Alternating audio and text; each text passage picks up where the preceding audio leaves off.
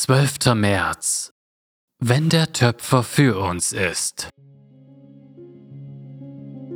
Wehe dem, der mit seinem Schöpfer hadert, eine Scherbe unter irdenen Scherben.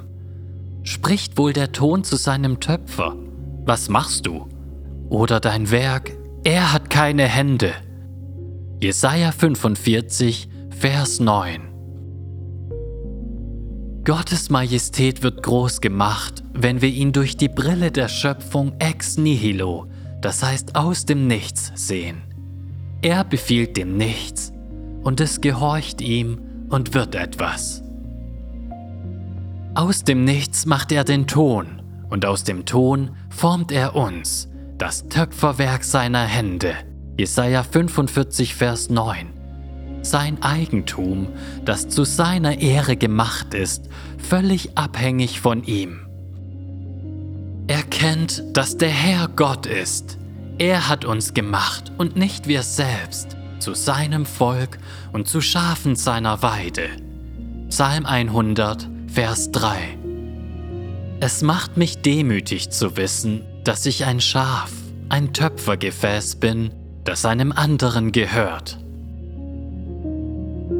An diesem Morgen las ich Jesaja und stieß dort auf eine weitere Aussage über Gottes Majestät. Als ich diese Aussage und Gottes absolute Macht und Gottes absolute Rechte als Schöpfer in meinem Kopf zusammenbrachte, gab es eine Explosion in meinem Herzen. Rums. Jesaja 33, Vers 21 erklärt, denn dort wird der Herr in seiner Majestät für uns sein. Für uns. Für uns. Der Schöpfer ist für uns und nicht gegen uns. Mit aller Macht im Universum und mit dem absoluten Recht, alles zu tun, was ihm gefällt, mit all dem ist er für uns.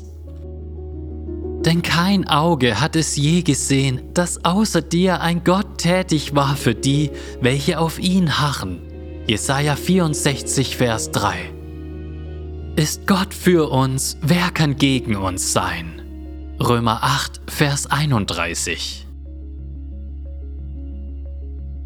Gibt es etwas, und ich meine überhaupt irgendetwas, das mehr tröstet und Sicherheit gibt und Freude schenkt, als das Wissen, dass Gott in seiner Majestät ganz für dich ist.